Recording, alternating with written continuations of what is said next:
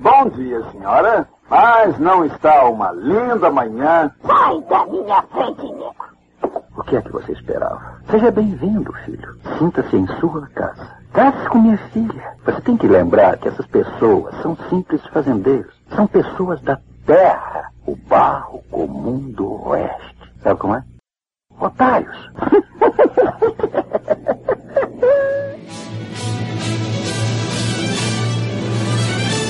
He rode a blazing saddle, he wore a shining star. His job to offer battle to bad men near and far. He conquered fear and he conquered hate. He turned dark night into day. He made his blazing saddle a torch to light the way.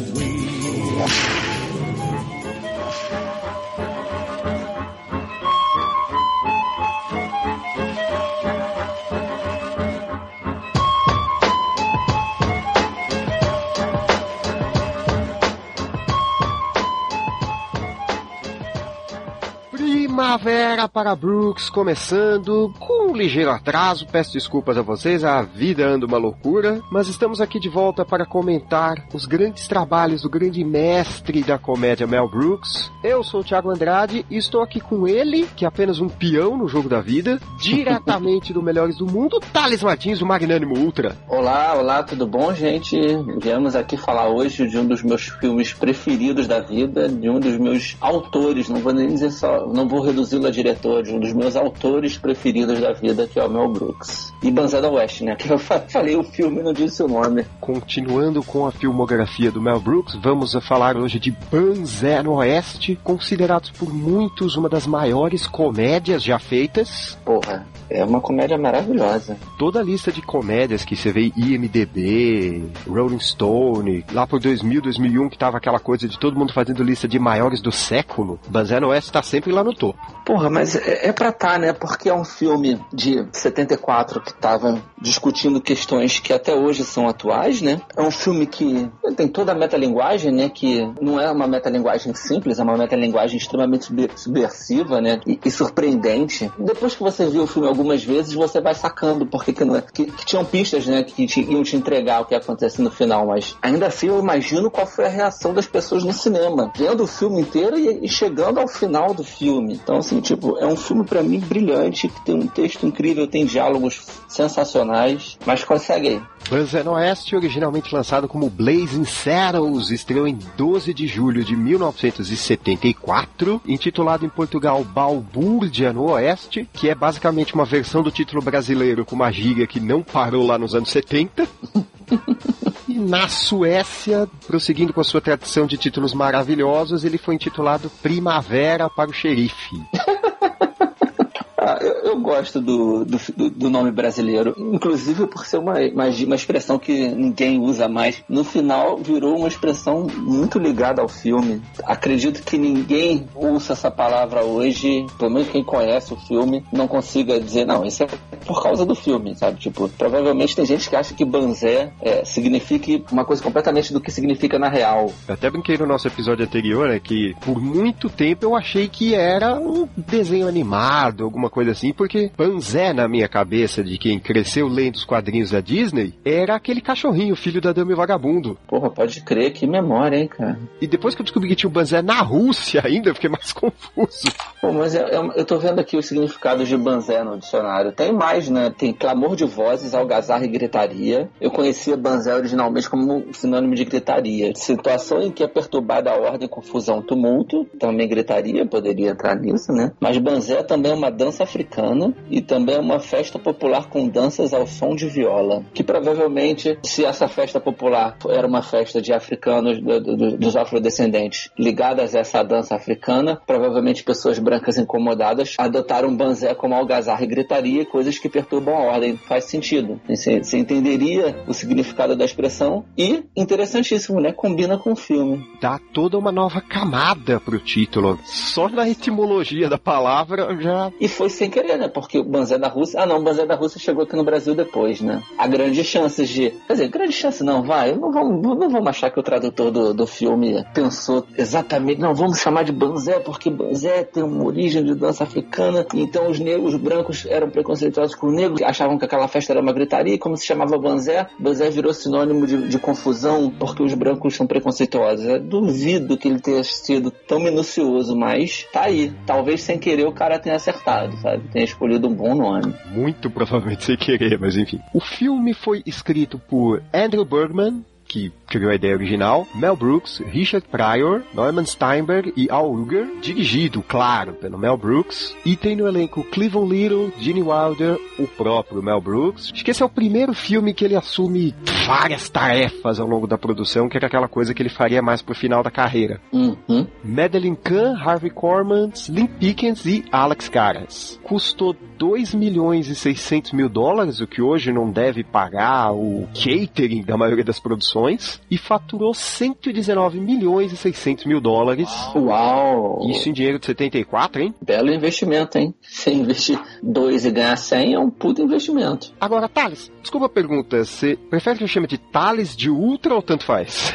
Tanto, tanto faz. Para dar uma breve pincelada de início para o pessoal saber do que se trata, você poderia, por favor, trazer para nós o resumão do IMDB de Banzano Oeste? Vamos lá. Para arruinar uma cidade do Velho Oeste, um político corrupto indica um xerife negro que logo se torna seu mais formidável adversário. Simplificaram bastante, né? Até por um espaço limitado de tela, mas acho que dá para saber bem do que se trata a história. Não chega a ser uma sinopse de filme, mas é um bom resumo, sabe? Tá bom, eu, eu curti. Só para esticar um pouco essa sinopse, no começo do filme estão construindo uma estrada de ferro. Isso. É aquela coisa de expansão americana para o oeste, né? E esse político quer aproveitar essa expansão para ganhar uma graninha extra, né? Tipo, não é muito diferente do que a gente conhece na vida real. Então ele quer ocupar um território próximo à, à ferrovia. Só que tem uma cidade nesse lugar. Então ele precisa chutar essa galera de lá pro terreno ser dele. Também não é muito diferente do que acontece, né? Tipo, a gente vê, né, em construções de hidrelétrica, por exemplo, cidades que são destruídas, favelas que são queimadas, que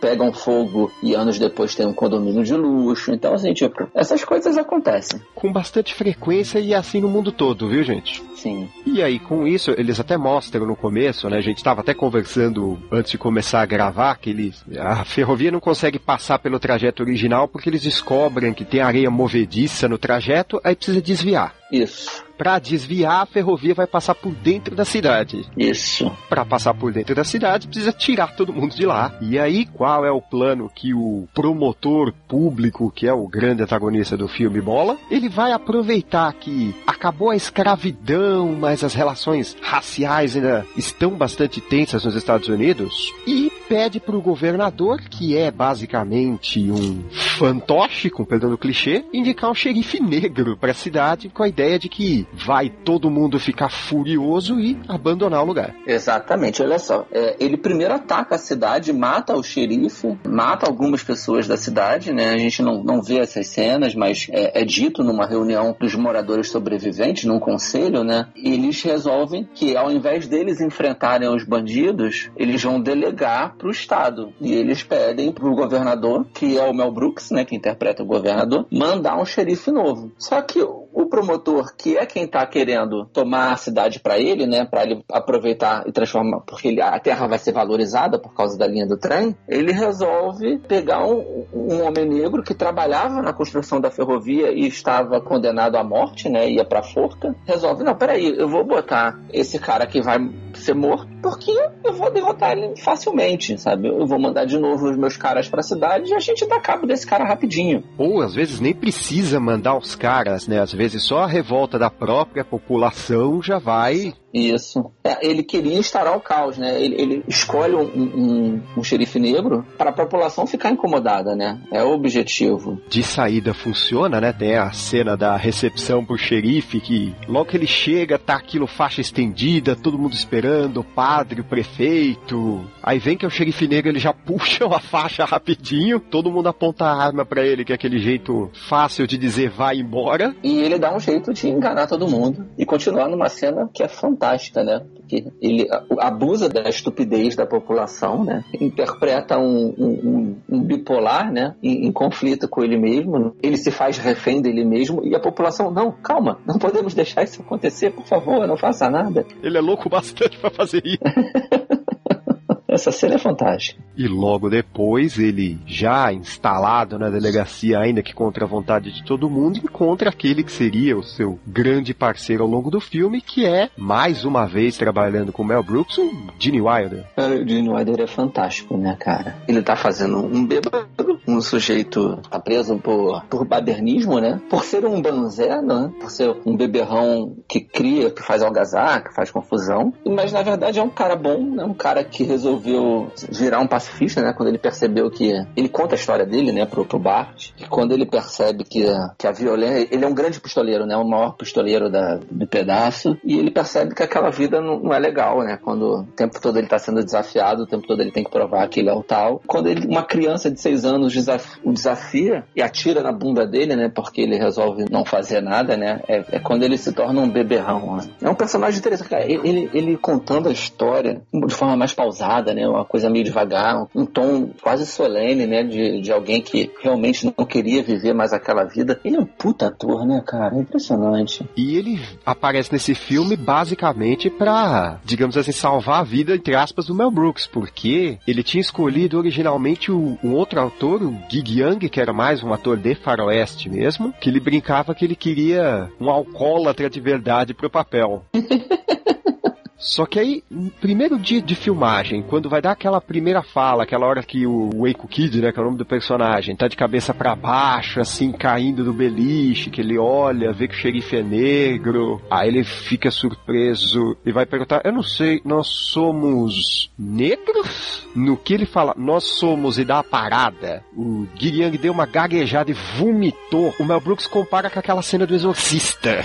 Jesus. Aí falam que o, o Young começou a ter umas tremedeiras, o set ficou todo sujo, tiveram que chamar uma ambulância, não vai dar para fazer mais nada. No desespero, Mel Brooks ligou pro Gene Wilder, que até queria o papel, só que o Mel Brooks achou que ele não tinha a idade certa, digamos assim. O Gene Wilder largou um outro projeto que ele estava fazendo, que era uma versão de Pequeno Príncipe, pediu para adiarem as cenas que ele ia filmar, escolheu um figurino, um chapéu, um cavalo, recebeu o roteiro, no voo Nova York Los Angeles ele veio decorando o roteiro, 24 horas ele já era um cowboy. Impressionante, porque parece que ele tá, se preparou meses pro papel. É muito convincente a forma como ele atua ali, né? Ele faz um sujeito cansado, né? Um sujeito fudido já, com a alma fudida, né? Ele rouba a cena. Ele rouba o filme. Ele, ele é foda. Não que, que o Cleveland Little não seja muito bom fazendo o cowboy da, do Brooklyn ali, né? O gingado, não sei o que, pô, do cacete. Mas é que o Gene Wilder é, é impressionante. Fica ao longo de todo o filme essa guerra, o promotor, que inclusive tem uma piada ótima com o nome dele, que ele se chama Hadley Lamar. Uhum. E todo mundo erra o nome dele. E todo mundo erra o nome dele porque tem a atriz pesquisadora que até colaborou com a invenção que depois daria origem ao Wi-Fi, ao Bluetooth, que é a Hedy Lamar. Ah, olha só, essa piada eu não tinha pego. E fica um filme inteiro chamando ele de Hedy. O governador até brinca, né? Estamos em 1874, você pode processar ela.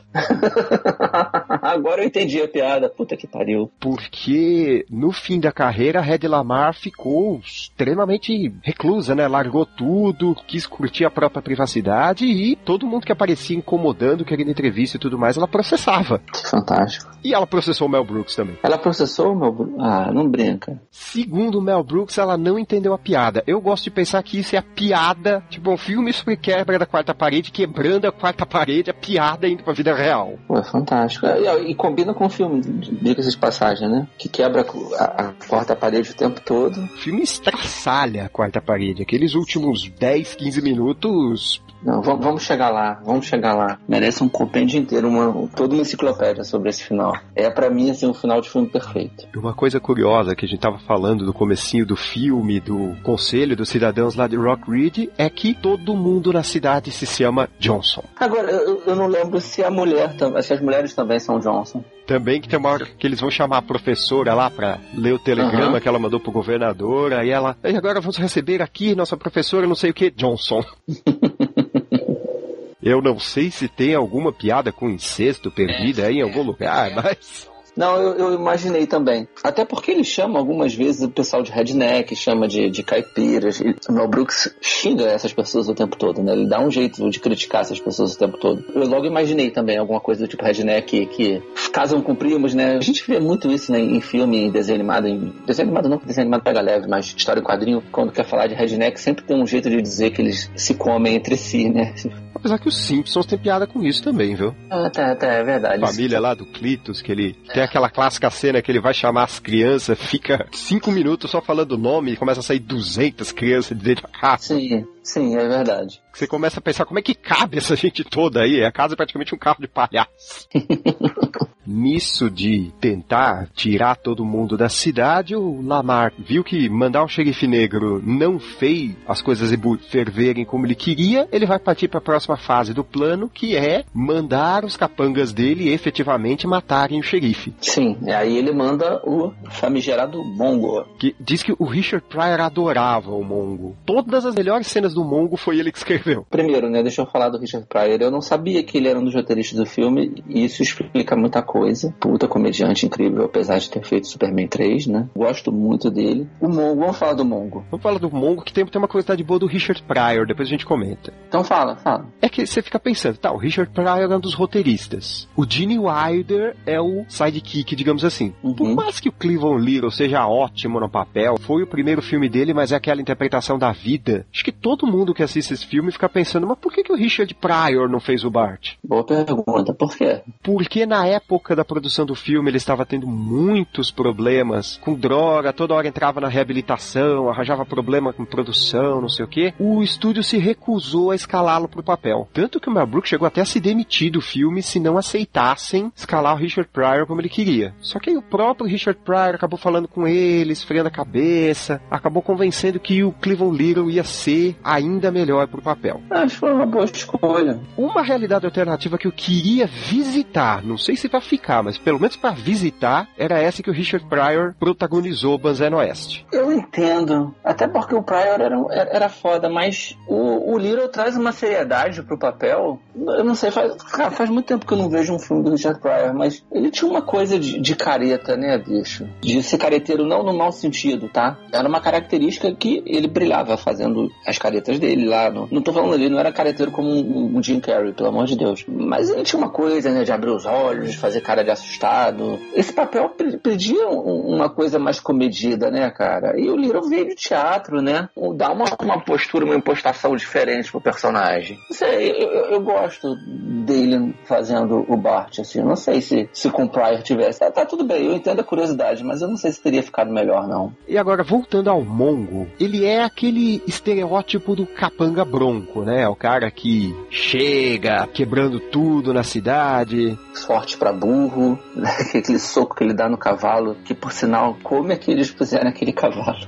Porque tem uma cena no final que ele dá uma porrada num cavalo também, mas é um cavalo de isopor. Não sei se você nota que ele empurra um cavalo para cima e você vê as pernas do cavalo. Não sei se de isopor necessariamente, mas é um cavalo falso, né? Você vê as pernas do cavalo ele virando de quatro para cima e todo duro. Esse cavalo que ele dá o soco é um cavalo, ou pelo menos a trucagem é muito boa, sabe? Você vê o cavalo caindo, o pescoço virando, sabe? É muito bem feita essa cena. Quando ele tá caído, é o cavalo ainda. A hora que ele vira as patas mais para cima assim, você vê que é pata de um boneco, mas. Cê, cara, você jura que você viu, cara? Porque eu, eu, eu voltei a cena e falei, cara, tá, talvez eu seja muito ingênuo, sabe? Mas, tipo, eu olhei aquela cena, olhei de novo e fiquei sinceramente na dúvida se eles não treinaram muito bem o cavalinho para fazer a porra da queda. Porque ele não cai tão duro como o cavalo do final. Aí o Mongo chega, ele provoca aquela confusão tremenda na cidade, o pessoal que olhava torto pro xerife acaba tendo que pedir ajuda dele, e ele consegue, usando um recurso criativo, que ele... A cena perna longa, né? Sim, tanto que toca o tema dos Looney Tunes. Ele faz a vozinha de perna longa também. Ele sai andando assim, que ele perna longa. É muito boa, muito boa, boa referência. Como a gente comentou, o filme tem muitas metáforas. Aliás, não é nem, não é nem metáfora, né? É na cara mesmo a discussão sobre relações raciais mostrada ao longo do filme. Sim, já, já na, lá no começo da cena da ferrovia, né? Quando os capangas do, do, do Lamar tratam, os funcionários são todos negros e alguns chineses, né? E no final a gente descobre também que tem irlandeses no meio, apesar da gente não, não me lembro de ter notado nenhum, mas são tratados grosseiramente, né? Tipo, eles são, são explorados. Os caras vêm e mandam eles cantarem como eles faziam quando eram escravos, sabe? Tipo, tem uma discussão que é maravilhosa, que é aquela cena da, da areia movediça, que é, o, é a discussão do Black Lives Matter com All Lives Matter, né? Porque estão os caras negros morrendo, literalmente morrendo afogados, né? E eles falam, cara, a gente tá fudido. Aí os brancos vêm, não, não, nós estamos fudidos. Tipo, é, é exatamente a discussão da galera negra que tá morrendo e fala vidas negras importam e brancos que não estão morrendo viram e falam, não, todas as vidas importam, sabe? Ele fez ali, 40 e poucos anos atrás, a discussão que é a grande discussão racial americana hoje. A forma como que foi colocado no filme é bem duro, né? Eu, a impressão que eu tenho é que hoje um filme de comédia não seria tão explícito desse jeito. Não porque por causa de politicamente correto, não por, né? é porque eu acho que talvez os estúdios hoje não tivessem a coragem de botar uma crítica de forma tão dura, né? Num filme que teoricamente é para as pessoas irem pro cinema para darem risadas, né? Aliás, essa é uma discussão interessante, porque o pessoal que fala que ah, o mundo tá ficando chato, adora usar esse filme para justificar piada racista, ofensiva, que fala que ah, o pessoal usava a tal da N-word, né? O tempo uhum. todo, só que eles esquecem que literalmente desde a primeira cena, o filme coloca todas as atitudes racistas, todos os usos da N-word partindo de antagonistas. Sim, são sempre os vilões. Não, não, não tem piada racista. São pessoas brancas sendo racistas. A, a piada não tá ali. Não, não, tem graça o comportamento dessas pessoas. Assim, tipo, a não ser que uma pessoa, se, um, um maluco se identifique com isso. Mas, tipo, um maluco não, né? Isso não é coisa, questão de ser maluco, é questão de ser escroto. Não ser que um escroto se identifique com isso. Mas, em momento algum, os caras chamando os outros de, de, da, da, de nigger, né? Em momento algum aquilo é piada. Pelo contrário, é para mostrar que aqueles caras são escrotos. A piada tá na resposta do Bart, na resposta dos amigos dele da ferrovia, quando eles começam a cantar. Eu não sei qual era a canção agora, mas eles cantam perfeitamente, né? Fazem um conjunto vocal ali lindo. O, a resposta, né, do, do, dos capangas, né? É a resposta de redneck. Que porra é essa? É sofisticado demais para mim, né? Ele não usa essas palavras. Mas isso não é música, né? Tipo, é como a gente vê mesmo, né? Um, um cara assim, um redneck, tanto a versão brasileira, né? Tipo, como trata uma coisa um pouco mais sofisticada é, como isso não é, não é, bom porque na verdade eu não entendo, né? E, e aí eles começam a cantar aquelas músicas de, de, de roça, né? E os caras estão debochando deles, né? Os, os, Bart os amigos começam a, a, a forçar uma situação para os caras se colocarem numa situação ridícula, né? E o tempo todo é isso o filme, né? Você vai, vem a, a velhinha racista com o cara, aquilo não é, não é uma piada, pelo contrário, talvez seja o, o, que a gente chama hoje, que a gente reconhece muito no humor do The Office, aquela coisa de você ficar constrangido constrangido, só que é constrangido com a grosseria, sabe? É, é aquela coisa, você não ri, você fica constrangido. E tanto que o próprio Bart, quando ele vem, né? Quando a resposta dele, aquilo tudo, a primeira cena é, é ele chocado na delegacia, né? E o, e o personagem do Gene Wilder tentando mostrar para ele, cara, não fica assim, esses caras são os merdas, você não precisa ficar assim. Eu não entendo como é que alguém justifica, usa esse filme como justificativa para dizer naquele tempo podia fazer esse tipo de piada. Se esses caras usam isso como justificativa, não faz o menor sentido. Fora que também o cara que tá querendo usar isso como justificativa para zoar, para fazer qualquer coisa, não é Mel Brooks, né? Não vai ter umas piadas tão bem sacadas quanto as dele. Pois é, né? Mas então, essa velhinha que você citou é um bom ponto de partida, porque, assim, primeiro contato com o Bart na cidade, ela xinga ele, manda ele embora, não sei o quê. Aí depois que ele prende o Mongo, fica aquela coisa, né? A relação entre as raças muda, mas não é de repente. Ela vai lá, leva uma torta para ele, obrigada que você nos ajudou, não sei o quê. Aí logo depois ela bate lá. É claro que você não vai falar para ninguém que eu conversei com você, né? Mais uma vez o Brooks está mostrando pra gente uma situação desconfortável, que provavelmente alguém riu vendo essa cena, mas que na verdade ela, ela é dolorosa, ela não, não é engraçada. E para mim isso enfatiza mais uma vez a coragem do Brooks em tocar num tema tão delicado de forma tão crua do Brooks e, e provavelmente do Richard Pryor. Deve ter muito dedo dele nessas horas, né? Porque o, o lugar de fala dele ali, né? Então, assim, todos foram muito corajosos em botar de forma tão crua isso num filme em 1974 que hoje, 2018, talvez não passasse. Aliás, em 1974 quase não passou, né? Outra coisa que o pessoal adora falar que, ah, que você não poderia fazer um filme como os que o Mel Brooks faz hoje porque o pessoal ia barrar não sei o quê. Mas na época dele tentavam barrar também, gente. Não, com certeza tentavam barrar, mas passava. Eu tenho dúvidas se hoje realmente passaria, não por politicamente correto, nada disso. Eu não sei se os estúdios hoje são tão corajosos. Basta ver a situação daquele filme do Seth Rogen lá da entrevista, né? Que praticamente jogaram o filme numa janela de lançamento pra deixar pra esquecer. Tanto que ninguém mais fala dele hoje. O Mongo tá lá na cadeia, foi contida sua ameaça, ele começa até a simpatizar um pouco com o Bart e os seus parceiros Dinho, o Eiko Kid, e do seu jeito simplório, o Mongo acaba contando pra eles o plano do Lamar de tirar o pessoal da cidade pra ferrovia passar ali. Tchutchu. O caminho do Chuchu, exatamente. Eu acho muito engraçado as cenas do Lamar conversando com o Taggart lá, o, o executor dele, digamos assim, o- porque ele exagera, claro, pra fazer piada aquele clichê de alguém falar alguma coisa e por que falou isso, o cara tem uma ideia. Uhum. Eles até brincam, como não deu certo a fera, você manda a Bela e ele resolve mandar uma famosa corista alemã que é a Lily von Stupp, que é outra habituê dos filmes do Mel Brooks, que é a Madeline Kahn, que veja só, foi indicada ao Oscar por esse papel, inclusive. o cara que faz o Lamar, o Harvey Korman, ele foi indicado ao Oscar? Não foi, apesar do próprio filme brincar com essa possibilidade. Essa cena é muito boa. Quando ele fala, né, da, da- ele chama Lily von Stu, eh, Stupp, né, que fala, de Teutonic Willow. Puxa a musiquinha, né, do Primavera para Hitler. Eu fui reparar nisso assistindo ontem, eu fiquei Eu reparei nisso hoje, assistindo também. Eu fiquei, não, até não, peraí, deixa eu ver, como que ninguém nunca falou nada sobre isso? Aí fui ver no IMDB, aquelas curiosidades lá pra baixo, que tem um skate errado e tudo mais, sabe? Aham. Tava lá. Mas deve ser tipo a sexta vez que eu vejo esse filme, é aí que eu escutei. bem aquele piano de saloon, sabe? Eu, Opa, peraí.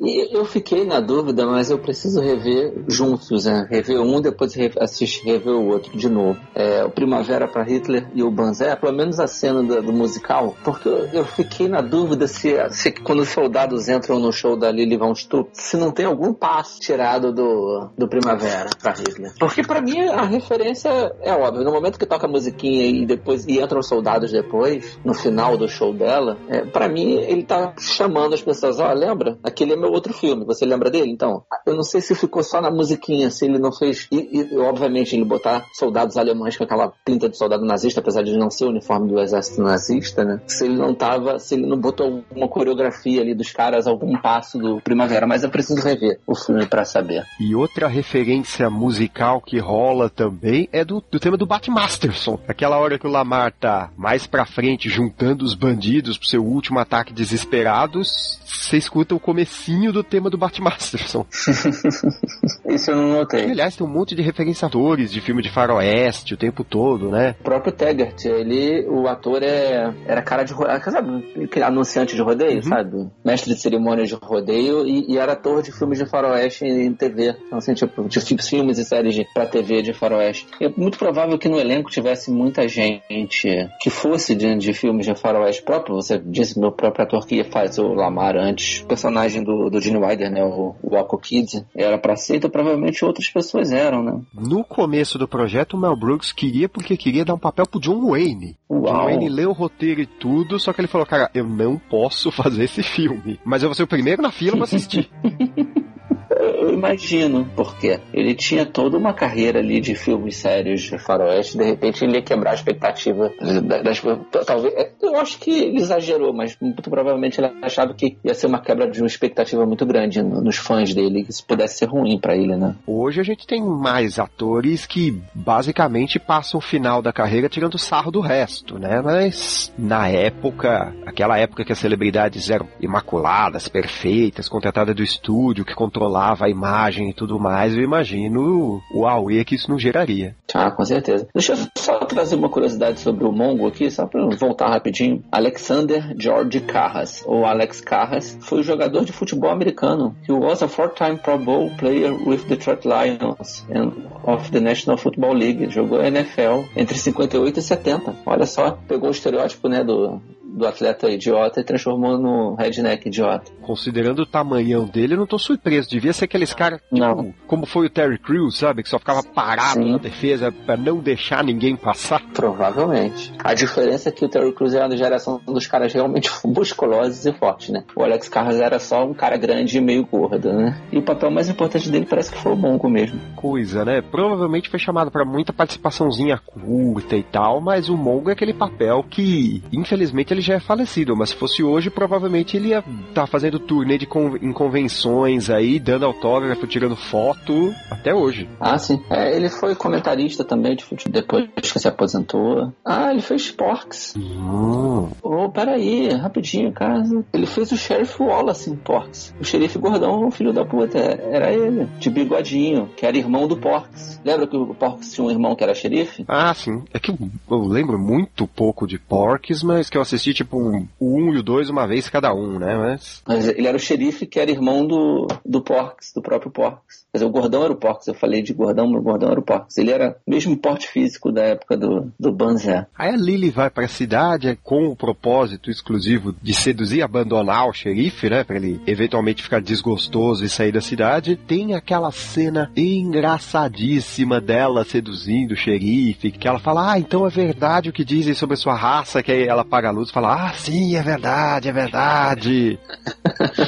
que tem a, a única piada que o Mel Brooks concordou em tirar do filme quando o estúdio reclamou. Na versão que foi pro cinema e tudo mais, que a gente conhece, ela fala isso e corta pro dia seguinte. Uhum. Só que o roteiro e uma piada que tá nos extras, algumas versões de DVD inclusive, depois que ela faz isso, o Bart dá uma pausa, aí discretamente ele fala: Moça, eu não quero te decepcionar, mas você tá chupando meu cotovelo.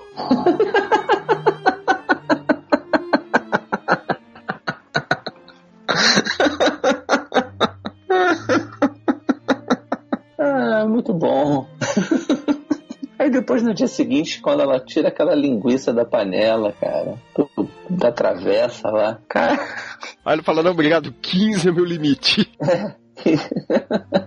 e ela se apaixona, né, por ele. Aliás, é, vendo esse padrão do Bart transformar adversários em aliados, ainda que não necessariamente de imediato, você percebe que no Oeste é, na verdade, uma história sobre empatia. Sim. Porque o Lamar manda ele pra cidade expulsá-lo, ele vai aos poucos conquistando todo mundo. Manda o Mongo pra vencê-lo, ele acaba transformando o Mongo, que era aquele cara que era tratado praticamente como cachorro, tinha o canto separado dele. O pessoal mandava ele ficar cheirando luva e fazendo carinho, né? Tratava quase que como um bicho. Ele consegue fazer do Mongo um amigo, um aliado. A Lily vai pra cidade com a intenção de seduzi-lo e abandoná-lo e é- acaba ela se apaixonando. Sim. Tanto que ela acaba sendo, mais pra frente no filme, tomada de refém em mais uma Sim. tentativa de abalar o Bart. Sim. É, ele primeiro ele transforma o Jim aliado, né? Que era um, um- um preso. E ele, como xerife, não precisava ter aquela postura, mas ele ajuda o cara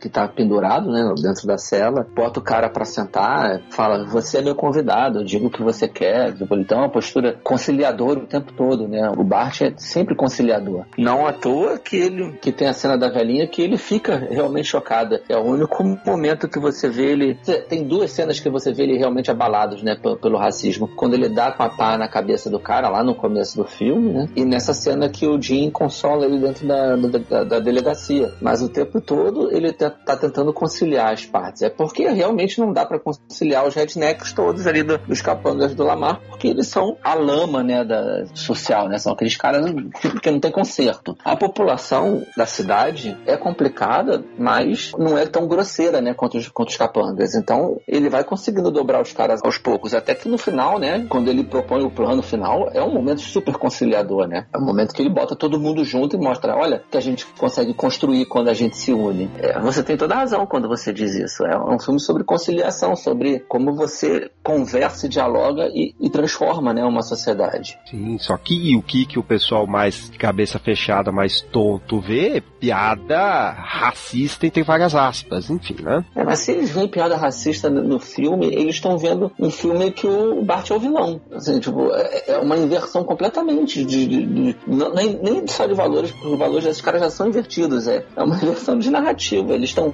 vendo um filme que eu não, não consigo ver. Bart é o vilão para esses caras, se alguém acha que, que, um, que é um filme de piadas racistas. Bom, é o que você já falou no MDM várias vezes, né? Tem pessoal que lê X-Men e não entende a mensagem, da, a mensagem anti-racismo daquilo. É só faquinha e raio laser que essa galera enxerga. Aliás, não só racismo, né? Mas enfim, vendo que já tudo deu errado, que ele não conseguiu tirar todo mundo da cidade, nem fazendo eles contra o xerife, nem de um jeito nem de outro, Lamar resolve, como a gente tinha falado, juntar todos os piores bandidos do Oeste, não só do Oeste, né? Porque aí Mel Brooks sendo Mel Brooks aparece oficial nazista, motoqueiro, pessoal da Ku Klux Klan. Motoqueiro sem moto, né? Eles têm só o, o guidão preso, preso na cintura. Eu acho fantástico isso. É um, é um dos pequenos detalhes que entregam o final que a gente não percebe. É uma trucagem ali, né? Provavelmente algo de Hollywood que se você faz com a câmera um pouco mais para cima você não percebe que é um truque, que você só vê o guidão, mas como ele mostra mais para baixo, você vê que, que é falso, né? Tipo, é fantástico. Inclusive, outra das coisas que a gente só repara na enésima assistida, um desses motoqueiros na fila do recrutamento é o próprio Mel Brooks. Não percebi. Uh, caralho. Esse é um dos três papéis dele no filme, né? Que ele faz o, o governador, que é outro idiota, né? O cara que o que colocar na frente dele, ele assina os projetos mais absurdos. Sim. Falam que vão trocar não sei quantos acres de terra por uma caixa de raquete de ping-pong de brinquedo. Ele, não, tá bem pago isso aí. e aí ele vai brincar com a raquete e não funciona. Ele fala, isso está quebrado. E aí o Lamar pega, não, está tudo bem. E começa a fazer. Essa parte na dublagem eu acho ótimo. Porque na versão original, Lamar tá lá brincando com o negócio, Mel Brooks arranca da mão dele e só fala, tipo, show off, que seria exibido. Uhum. Mas na dublagem, dublagem brasileira sendo maravilhosa, como sempre, ele pega, o cara consegue encaixar um, vai ficar se exibindo pra sua mãe. Mas a dublagem brasileira tem um momento que ela falha, né? Que é quando eles, na hora da fila, né? Você tava comentando, né? Das figuras que tem na fila, eles resolvem pegar a roupa do pessoal da, da, da KKK, né? Da Klux Klan. Não, no original ele fala, né? Ele fala, olha o que eu tenho aqui. E aí, quando ele puxa, o, quando o Jim puxa o Bart, o Bart fala, ah, e onde é que estão as mulheres brancas, né? Uma coisa assim. Na versão dublada, que a, a voz que faz o Jim, do, que faz o Jimmy Wilder aqui no Brasil, né? Que fazia, é fantástica, né? É quase mais infantil, né? Tem uma entonação maravilhosa. É o Marmon Jardim, né? Que tem, se não me, se não me é. engano, tem duas versões, mas acho que na primeira, na do DVD, é o Marmon Jardim, que é basicamente o dublador do Gene Wilder na maioria dos filmes. Sim, sim, exatamente. É, quando puxa o Bart, o Bart fala: Olha o negro que ele tem. Sabe? Tipo, cortou a piada das mulheres brancas. Eu aí é extremamente conservadora a dublagem nesse momento. E aí, assim, tipo, eu precisava rever o filme inteiro dublado para saber se nas outras piadas eles também. Ah, uma outra piada que eles mudam, que é quando, lá no começo, quando o Lamar a, a, mostra pro governador quem é o Bart, né? Quem ele quer que seja o, o, o xerife, e aí o, governador pega o Bart pelo ombro achando que tá pegando ele. Ele fala, você não viu que ele é né? Aí ele para e vê, opa, e aí volta, e aí chama o Lamar, você não viu que ele é né? E, e não termina? No português, né, ficou. Ele chama o cara e, e fala, você não viu que ele é negro? Fala a palavra completa. E quando troca, quando ele troca pelo Lamar, ele fala: Você não viu que ele é criolo? Teve coragem de ser mais explícito na hora de fazer a piada com o negro, a dublagem. Teve, teve coragem ou teve a falta de vergonha, talvez, de ser mais explícito nessa hora, mas na hora de fazer piada com mulheres brancas, eles foram conservadores e não tiveram coragem. Apesar dos dubladores fazerem vozes incríveis, eu não sei se ela faz jus ao filme original. E também tem um outro papel do Mel Brooks no filme que ele Bart está contando a história de origem dele, digamos assim, que ele estava com uma caravana que foi atacada, que tem outro momento de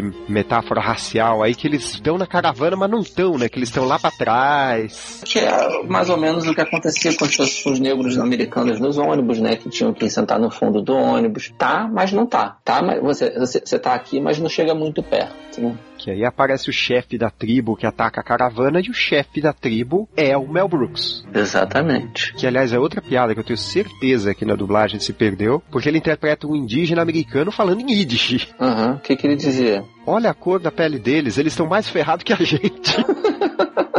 Já no final do filme, quando rola aquele ataque dos bandidos contratados pelo Lamar à cidade, o Bart resolve voltar para os seus amigos que trabalham na ferrovia e trazê-los para ajudar com um plano para salvar a cidade e que eles vão basicamente construir uma cidade falsa um pouquinho antes para o pessoal atacar a cidade falsa, enquanto a cidade verdadeira fica a salvo.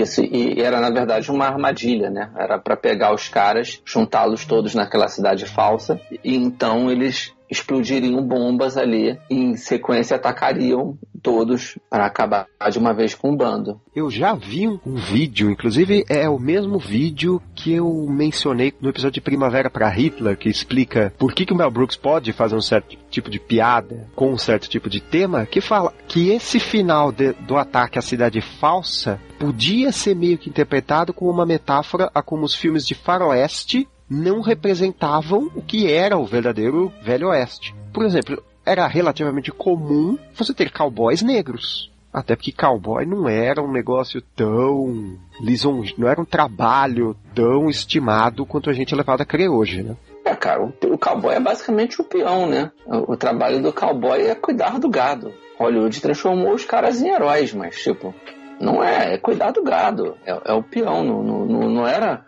um trabalho, não era um doutor, não era, era um trabalho braçal. Então, provavelmente muitos negros fizeram esse trabalho, né? Porque eram ex-escravos libertos, né? Que ganhavam muito mal. Era um trabalho, provavelmente, de que, que pagava mal. A gente tinha mencionado no começo, mas como você bem falou, esse final merece você respirar fundo e se dedicar a falar dele.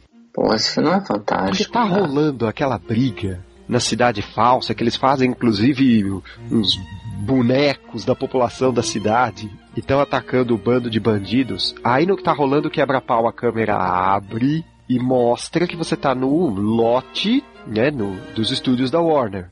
Uhum. Quando corta de novo, você tá numa filmagem no musical. Cara, que, que coisa linda essa cena, bicho que inclusive é o Dom DeLuise, né? O, o, ator que mais trabalhou com Mel Brooks, inclusive, tá dirigindo esse musical. De repente, a briga lá do Velho Oeste começa a cair dentro do musical cai dentro do musical e aí de repente os, os, os, dançarinos entram na porrada também. Esse é um momento que, que, o, que o filme complica um pouquinho pro, pros dias de hoje, né? Porque o Mel Brooks, ele, apesar dele botar as questões raciais, as questões do, dos judeus todas, ele, ele luta contra a, a, o racismo, contra o preconceito, contra etc.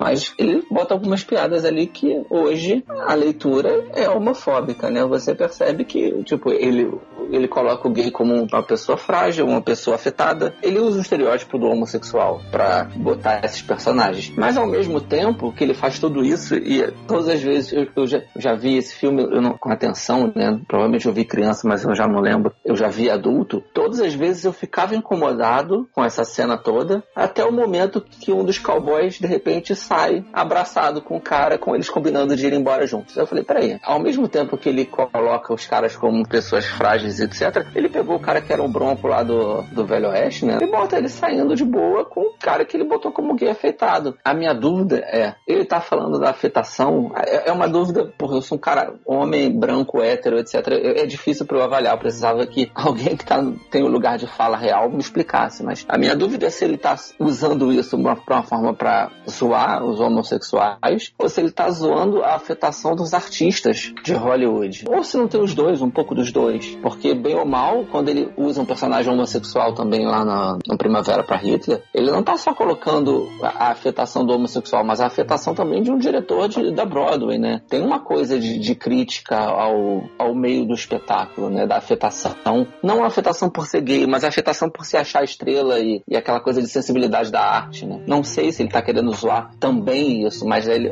fato que ele zoa homossexuais também. É conflituoso, né? Porque é um cara que tá o tempo inteiro defendendo minorias nos filmes dele e essa minoria não tem a mesma atenção né? É, eu costumo dizer que as piadas com gays são talvez o único aspecto em que os filmes do Mel Brooks não envelheceram tão bem. Sim. E mesmo elas, como você falou, tem, na maioria das vezes, essa outra camada de interpretação. É, questão toda é: o filme ele são frutos de uma época e isso é uma coisa que na época no, a, luta dos direitos civis dos negros acontecia há algum tempo, né? A luta contra o nazismo, né, defesa e a descoberta do que aconteceu com os judeus tinha pouco tempo também. Então assim, as pessoas estavam essas, essas discussões existiam. Eu não sei se as discussões da, da perseguição aos homossexuais aos homossexuais existia naquela época como existe hoje. Talvez o Mel Brooks, se fosse um fruto do, da nossa época, tivesse uma outra visão sobre o assunto.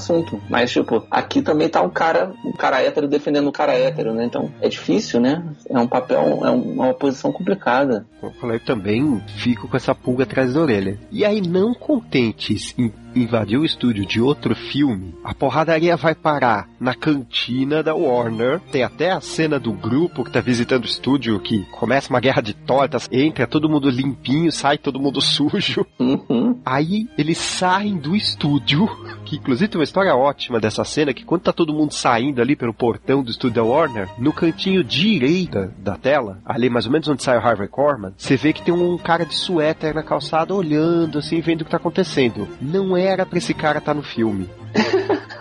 Porque era o cara que tava passando ali, parou, ficou olhando. Aquilo, pararam a filmagem, pediram pra ele sair, continuaram rodando. Mas aí o cara voltou, ficou parado ali. Aí na terceira vez que o Mel Brooks pediu pro cara sair, e o cara não entendia e continuava lá, o Mel Brooks ligou foda-se, né? Pediu uma autorização de uso de imagem. Aí o cara assinou, provavelmente na quinta ou sexta tentativa, mas enfim, e tá no filme. Eu, eu fiz, na época da faculdade, eu fiz um curso à parte de documentário, né? história do documentário. E o professor era o João Moreira Salles, puta professor. E aí ele mostra uma cena de um episódio do Gordo e o Magro, que era um episódio em que eles vão demolir uma casa. E eles demolem a casa, assim, de verdade. Eles quebram todas as janelas, eles jogam os móveis para fora. A cena é um episódio primoroso. Encerro a, a exibição e viro pra gente e pergunta se vocês conseguem imaginar por que, que esse episódio é um documentário? Ficou todo mundo assim, puta que pariu, que porra é essa? Do que, que ele tá falando? Como assim um documentário, um episódio do Gordo Magro? Aí ele vira e fala, porque eles tinham que ter destruído a casa do outro lado da rua.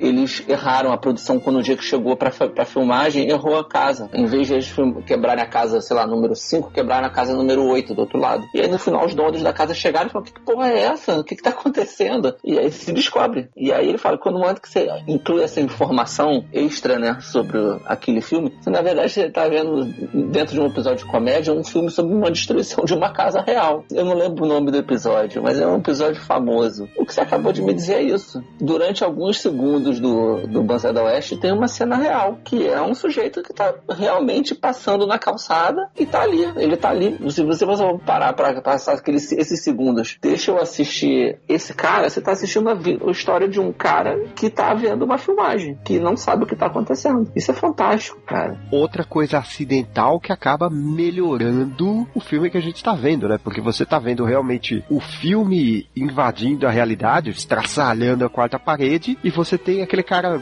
da vida real observando aquilo. Completamente perdido. Mas olha, olha que legal, porque ele, o filme é um filme que extrapola a quarta parede e esse cara é um cara que tá do lado de cada parede, que ele, ele é um de nós, que por acaso apareceu dentro do filme. Sabe? E aí depois o filme dá uma volta, porque os caras depois vão assistir o, o, o Jim, o, o, Lamar primeiro, depois do Jim e o, e o Bart, vão assistir o filme. A gente tá dentro do filme, o filme vai pro estúdio, o estúdio, eles saem do estúdio vão pro, pra rua, pro mundo. No mundo tem um cara que é verdadeiro, que é uma informação que a gente descobre agora, e aí eles vão ver o filme. E no momento que eles vão ver o filme, a gente volta pro caralho, bicho. O Mel Brooks, ele é um monstro. Spaceballs, depois ele brincaria também com isso. Aquela coisa do vilão do filme assistir o filme para saber o que vai, o que tá acontecendo, aí ele vê no filme que o Bart tá chegando, ele corre para tentar detê-lo.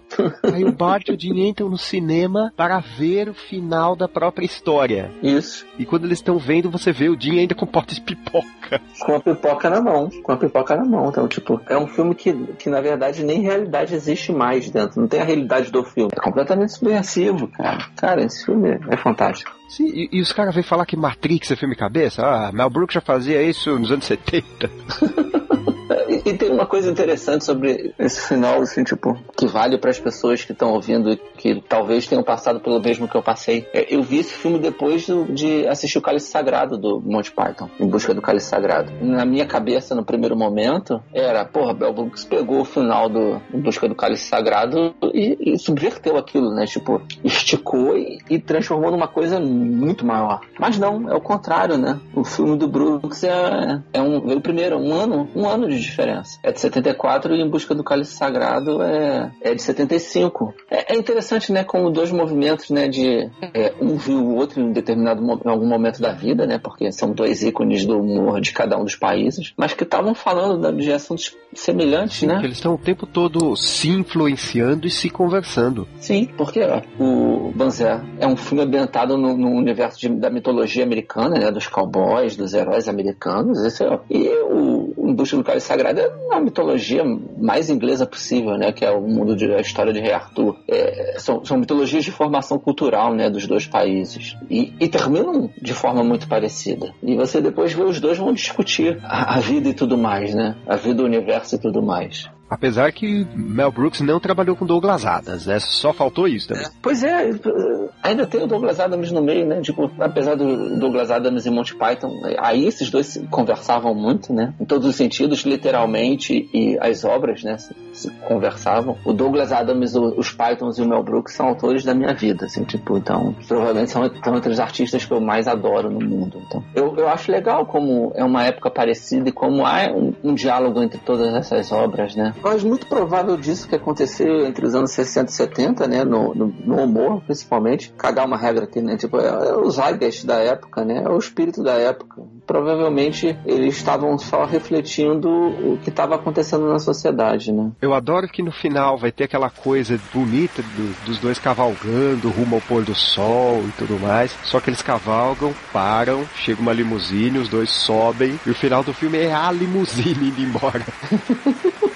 Que, é mais uma vez, né? Carro de, carro de artista, né? Tipo, os caras entram. Não é uma história do, do, do, mundo real, apesar de tratar de coisas muito reais, mas os caras entram, é, é só um filme, sabe? Tipo, bem ou mal ameniza um pouco também, né? A discussão toda, todo, tudo, tudo que eles levantam. Temos algumas várias curiosidades aqui. Ah, por favor, compartilhe comigo. A primeira, o Castrezano até comentou isso no nosso episódio anterior, que foi o primeiro filme a mostrar aquilo que hoje em dia parece a base da comédia americana, que é um barulho de peido. Ah, jura? Falando das inspirações dessa cena, a primeira é óbvia, né? Estão esses caras comendo feijão e tomando café o dia inteiro. Que uhum. devia peidar esse pessoal do faroeste não tá escrito. A outra inspiração é que quando o Brooks estava no exército, ele serviu numa base chamada Field Artillery Replacement Training Center. Aí o Brooks ficava olhando para aquilo. Ele falava, gente, como que ninguém percebe que o nome desse lugar é fart, que é peido em inglês, né? Tem um monte de placa com FAT escrito em tudo que é lugar. Assim que mente de militar funciona, eles nem reparam nesse tipo de coisa. Já os barulhos de peido foi feito como todo mundo fazia quando era adolescente e idiota com perdão do pleonasmo, né? Você deixava Sim. a mão meio molhada de espuma de sabão assim e ficava apertando na axila. E é legal que é, voltando ao que você tinha falado do Monty Python, deles influenciarem, essa é aquela clássica cena humor Monty Python, não no sentido surreal da coisa, mas no sentido da cena, que faz um negócio engraçado, aí você olha aquilo, tá, eu já entendi, é isso, era piada? A piada fica sem graça, só que ela vai esticando tanto que ela dá volta e fica mais engraçada ainda. Porque começa o pessoal levanta a pé, o pessoal levanta do banquinho assim, só um pouco, só apoia o peso do corpo no joelho.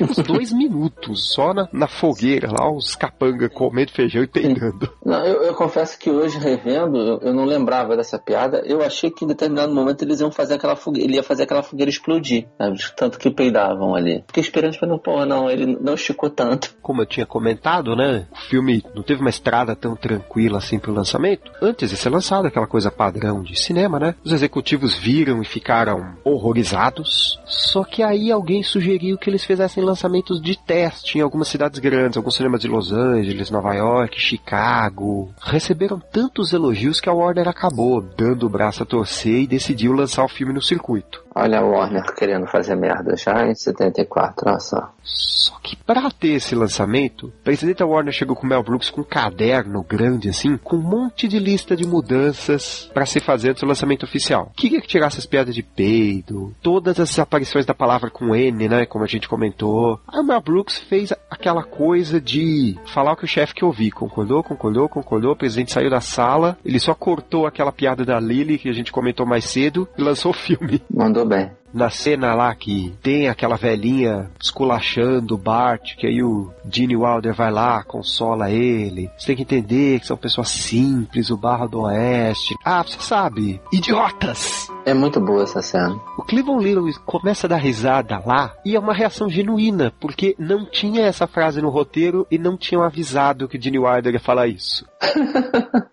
Essa é outra que fica até mais engraçada no dublado, porque o Mario Monjardim, que é o dublador da Gene Wilder, tem aquela coisa dele puxar os S's e tudo mais. Aí ele para, sabe como é que é? Mas besta!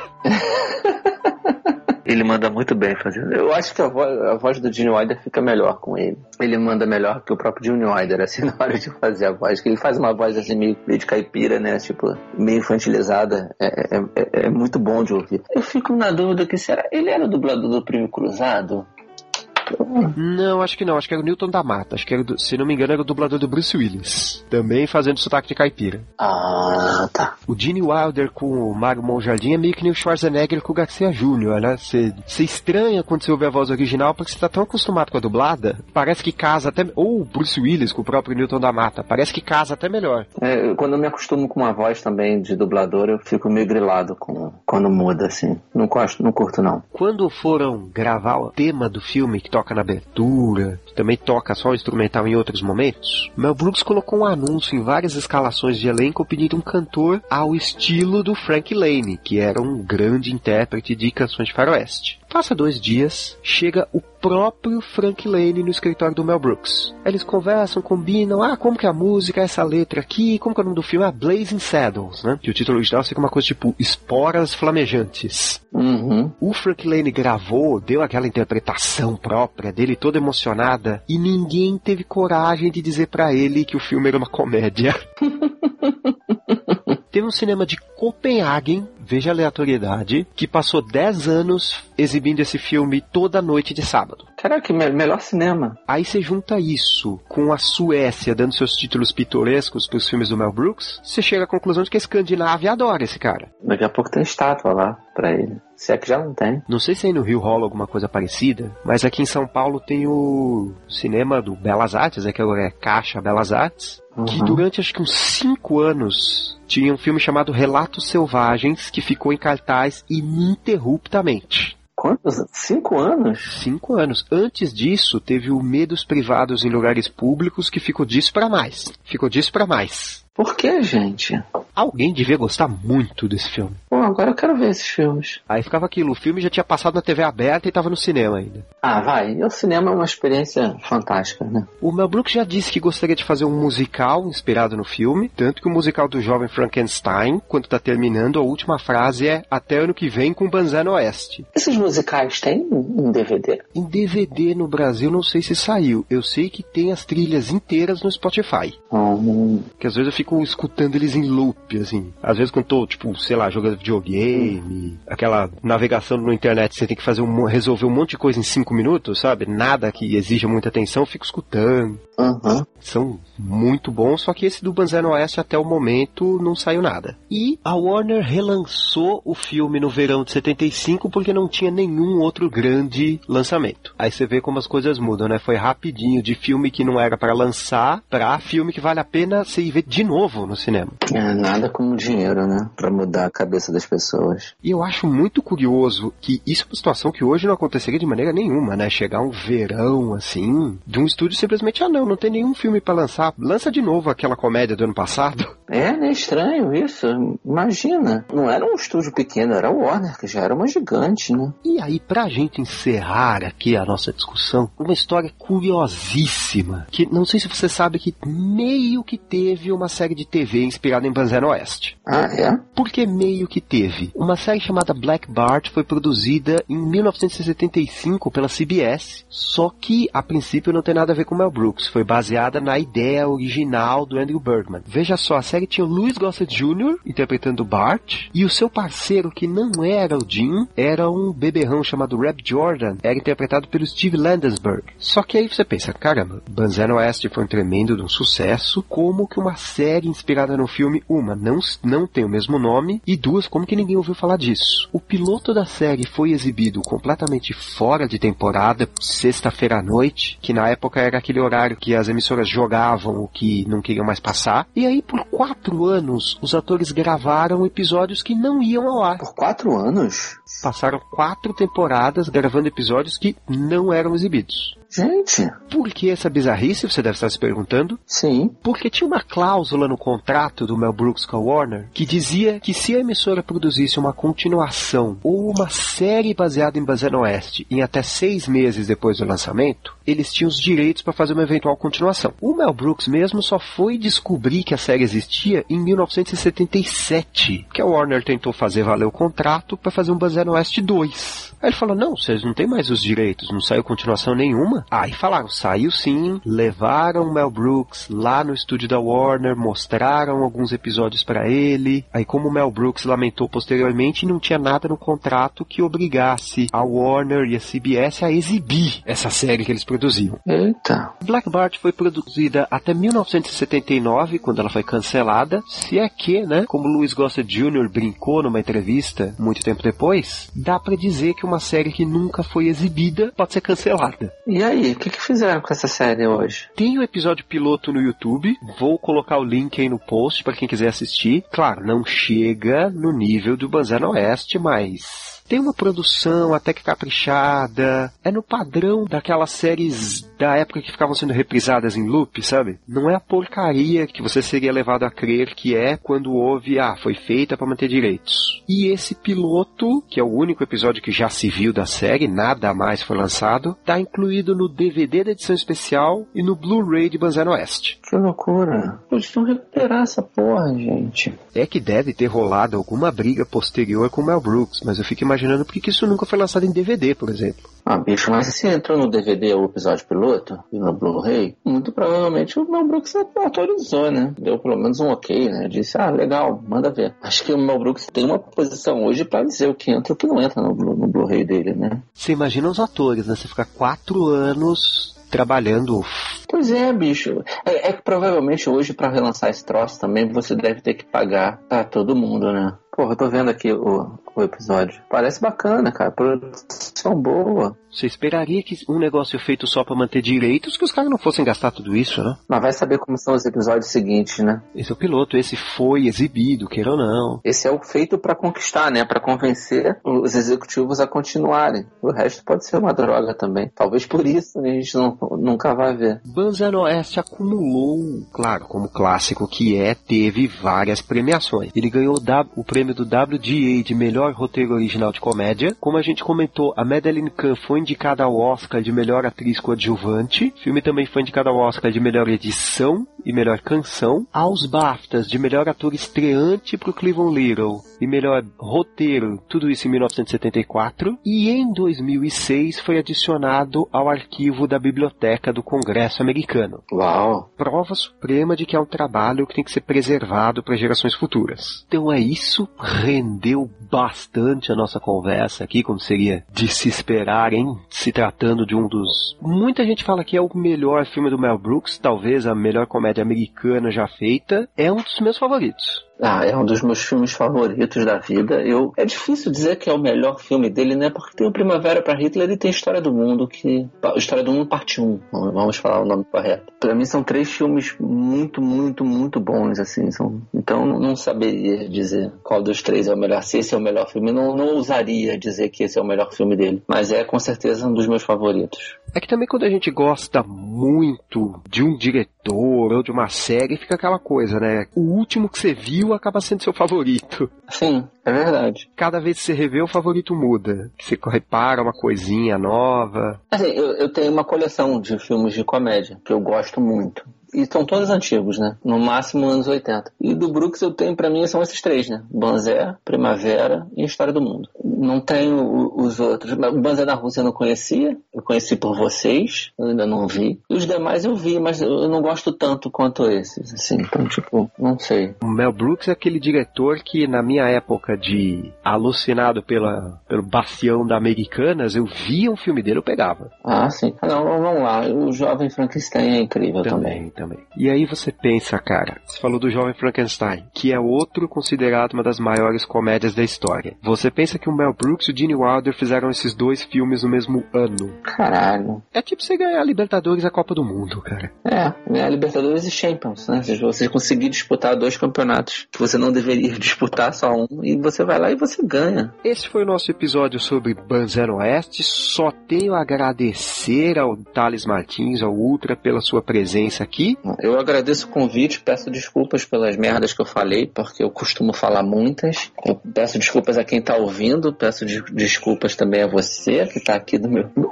tá, tá aqui gravando comigo, né? Mas sei lá, é, eu, eu, costumo falar merda, então assim, tipo, esse sou eu, foi mal, galera. Queria saber se você, além do MDM, claro, vai ter o link aí naturalmente, se você gostaria de divulgar mais alguma coisa, mais algum projeto, algum lugar que as pessoas possam te encontrar na internet. Vai lá na amazon.com.br, procura Thales Martins e compra os meus dois livrinhos lá que eu tô precisando, que dinheiro é sempre bom, né? Thales Martins com H, T-H-A-L-S, Martins, tem lá os meus dois livros e tem um terceiro livro lá que não é meu, que não tem nada a ver com isso, mas a Amazon resolveu colocar como se você buscar meu nome aparece também. Mas tem lá o Quem é Jessica Jones e o Dossier Preacher Quem é Jessica Custer, que são filmes sobre as, as HQs, né? Sobre, antes o que eu fiz como um guia para quem não conhecia as HQs e foi ver as séries. Mas que também é legal, tem umas reflexões bacanas para quem já leu os gibis também. Então quem quiser, só ir lá na amazon.com.br ou pode entrar no, no site onde tem os meus trabalhos no mercado editorial, né? Que é o detalhes.net. O detalhes é T-H-E, T-H-A-L-E e aí você lá tem os trabalhinhos que eu faço, os livros, os, os dois livros que eu, que eu escrevi, e mais três com livros que eu trabalhei neles. Então, assim, você conhece o meu trabalho, lá tem um, um banner para os meus livros na Amazon, você, se você quiser comprar, são baratinhos. Deixa eu ver se eles estão em promoção. Não estão em promoção, estão no preço de capa, preço cheio. O Quem é Jessica Jones custa R$ 1,43 e o Dossiê Preacher custa R$ 2,90. Porra, tá barato, galera. Porra, mais barato comprar, se você comprar os dois, é mais barato que comprar uma latinha de coca. Não tem desculpa. Então é isso, gente. Esse foi, novamente peço desculpa a vocês pelo atraso, mas que eu tô numa rotina de horários meio doida aí. Esse foi o nosso episódio sobre Banzé no Oeste. Voltamos, espero que daqui a duas semanas, para comentar o jovem Frankenstein. Sempre lembrando que vocês podem nos mandar e-mails no primaveraparabooks.gmail.com e nos seguir no Twitter, arroba primaverabrooks. Então é isso, gente. Aguardo vocês daqui a duas semanas. Eu sou Thiago Andrade. Até mais. Obrigado pelos peixes.